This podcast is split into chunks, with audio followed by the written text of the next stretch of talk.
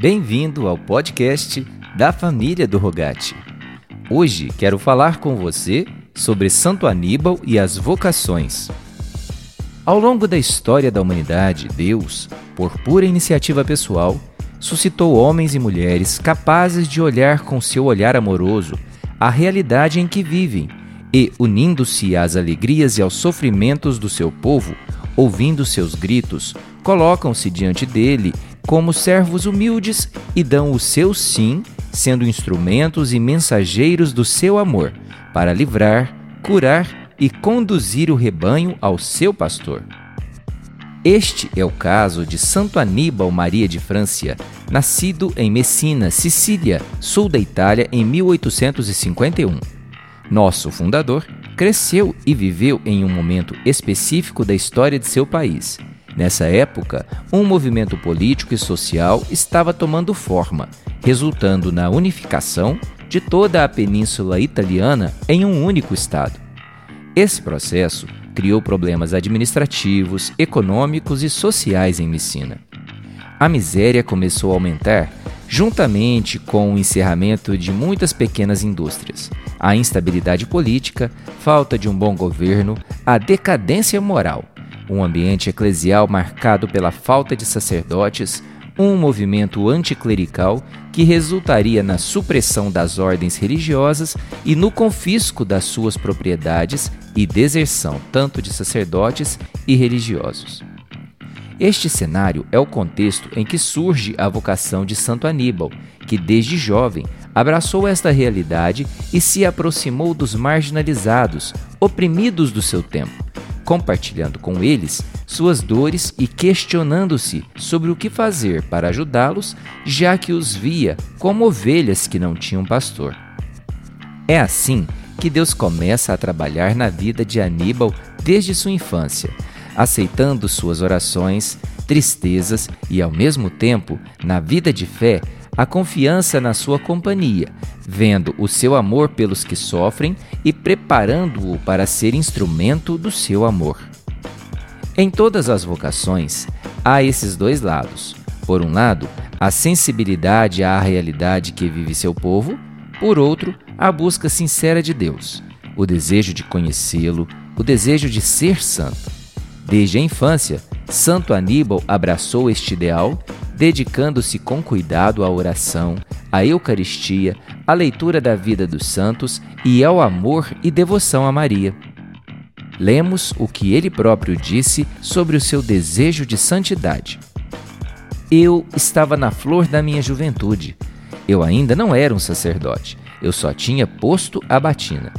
Eu tomei prazer e às vezes me deleitei com a leitura da vida dos santos e como um novato no campo das experiências religiosas, eu imaginei que os santos eram expressões de um tempo, mas com a passagem do tempo, eles teriam se tornado extintos, assim como os lendários heróis que não existem mais.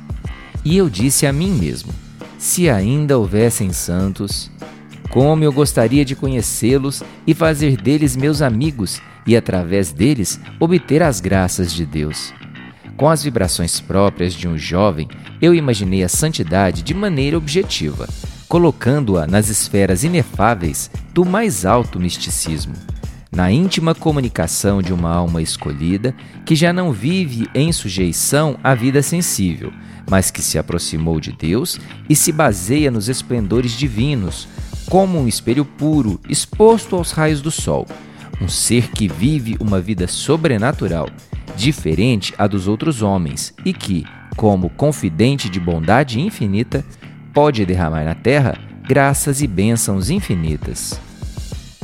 Durante toda a sua vida, o desejo de conhecer os santos em vida foi uma particular preocupação espiritual, que estimulou-o na busca da própria santificação. Querer ser santo foi o início do seu caminho de santidade. Deste modo, Deus trabalha na nossa vida, gerando esta curiosidade, este desejo, como Moisés teve curiosidade na sarça que queima e não se consome. Depois de procurá-lo com um coração de discípulo, Deus o chama e ele escuta a sua voz e responde como Samuel diante do chamado de Deus: Fala, Senhor, que o teu servo escuta. Neste ponto, Padre Vitale, colaborador de Santo Aníbal, comenta o que o padre lhe disse sobre a sua vocação.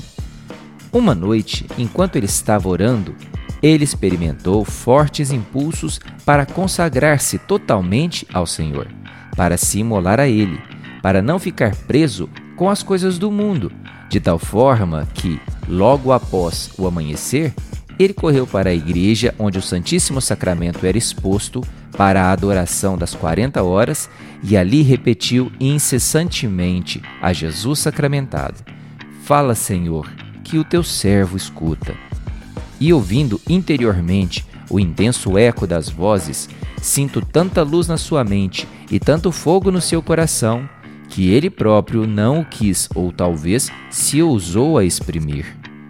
Santo Aníbal, sendo jovem e capaz de discernir com a ajuda de Deus a sua vocação, e referindo-se a ela, diz: Minha vocação teve três características. 1. Um, em primeiro lugar, era imprevista Embora eu tivesse um gosto pela vida piedosa naqueles tempos da maçonaria e do liberalismo prevalecente, não tinha pensado no sacerdócio. De repente, o Senhor me inundou com a sua luz. 2. Foi irresistível. Percebi que não podia escapar à ação da graça. Tive que abandonar-me absolutamente a ela. E 3. Foi seguríssima depois de receber a infusão dessa luz, estava totalmente convencido de que Deus estava me chamando. Não tinha a menor dúvida de que o Senhor queria me conduzir nesse caminho.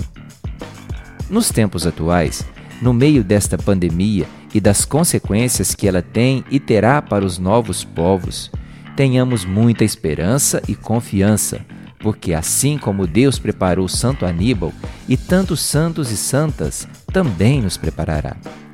Hoje também, nas nossas igrejas, na nossa sociedade, encontramos homens e mulheres jovens que, assim como o Padre Aníbal, experimentam uma busca profunda por Deus e um olhar para a realidade de seu tempo.